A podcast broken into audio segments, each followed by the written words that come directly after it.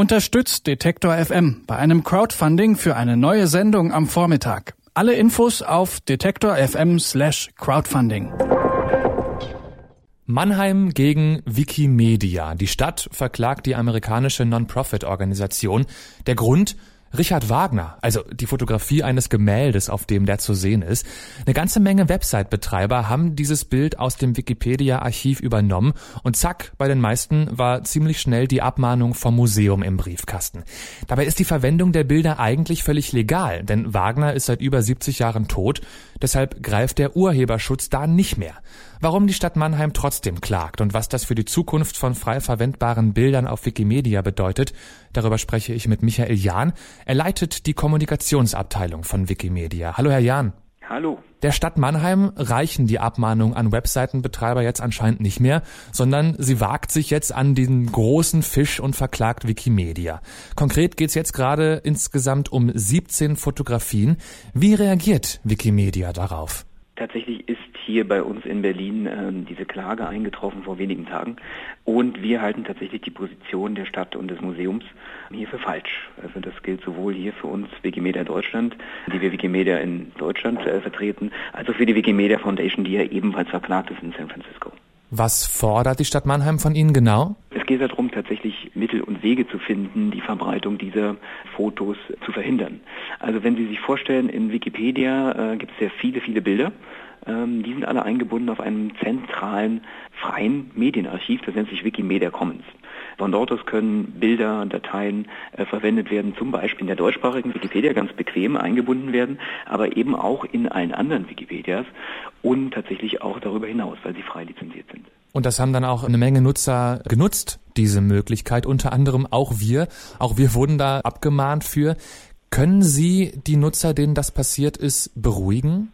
Inwiefern? Dass die nicht mit großen Konsequenzen rechtlicher Art, vielleicht sogar finanzieller Art zu rechnen haben?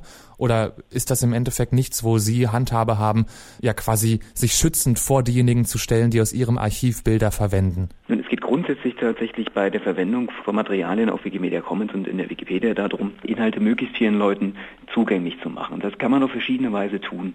Es gibt sogenannte freie Lizenzen, die in den Wikimedia-Projekten verwendet werden, bei denen unter Einhaltung von kleinen äh, Vorgaben wie den Namen zu nennen von Urhebern und einen Lizenzkurs anzugeben, man das frei weiterverwenden kann.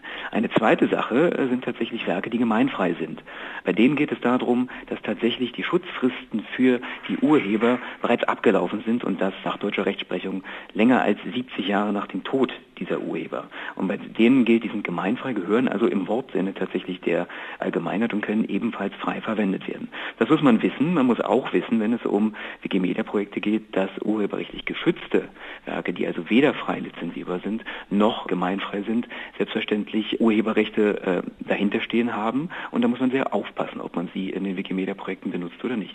Bei den betroffenen Gemälden jetzt geht's ja aber um Bilder, bei denen der Urheberschutz abgelaufen ist, die gemeinfrei sind. Mannheim argumentiert aber, dass die Hausfotografen des Museums da Zeit und Arbeit in die Fotografien gesteckt haben und damit auch Rücksicht auf ihre Rechte genommen werden müsste. Meinen Sie, die Stadt kommt mit der Argumentation vor Gericht durch? Das werden wir sehen. Deshalb ist es ja jetzt tatsächlich auch vor äh, Gericht.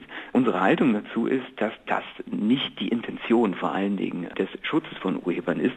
Tatsächlich Zeit und Aufwand sind natürlich wichtige Ressourcen, die man hat, bedingen aber eben nicht automatisch, dass eine Schöpfungshöhe, äh, so ist der Begriff, entsteht für Werke, die man tut. Also zum Beispiel, wenn man jetzt Dinge, die sehr zeitaufwendig sind, zusammensetzt, wie äh, meinetwegen ein Auto oder ein Flugzeug aus einem Modellbaukasten, dann hat man hinterher trotzdem nicht, obwohl es sehr viel Arbeit war und etwas Schönes rausgekommen ist, das Urheberrecht an der Form dieses Autos. Die gemeinfreien Bilder sind die eine Variante, die andere haben Sie gerade auch schon angesprochen, das sind die Creative Commons lizenzierten Fotografien, wo es dann zum Beispiel eben die Vorgabe gibt, ich muss den Autor des Fotos nennen oder so. Könnte es sein, dass dieser Fall auch darauf Auswirkungen hat, auf die Arbeit mit CC-lizenzierten Bildern? Oder meinen Sie, dass wir uns da auch in Zukunft keine Sorgen machen müssen, wenn wir die verwenden möchten? Ich denke, das hat hier in dem konkreten Fall keine Auswirkungen auf die Arbeit mit Creative Commons Lizenzen, denn tatsächlich geht es ja hier um gemeinfreie Bilder und nicht um frei lizenzierte. Insofern kann man da definitiv beruhigen, denke ich. Wie gehen Sie jetzt weiter vor? Nun, wir werden tatsächlich sehen, wir haben ja ein gemeinsames Statement mit der Wikimedia Foundation in den letzten Tagen herausgebracht. Wir halten diese Position für sehr sinnvoll, weil wir tatsächlich seit Jahren schon dafür eintreten, dass öffentliche Werke frei und öffentlich zugänglich sind. Insofern sind wir daran interessiert, dass das jetzt auch formal geklärt wird und hoffen da darauf, dass tatsächlich das im Sinne ja, der Öffentlichkeit geschieht.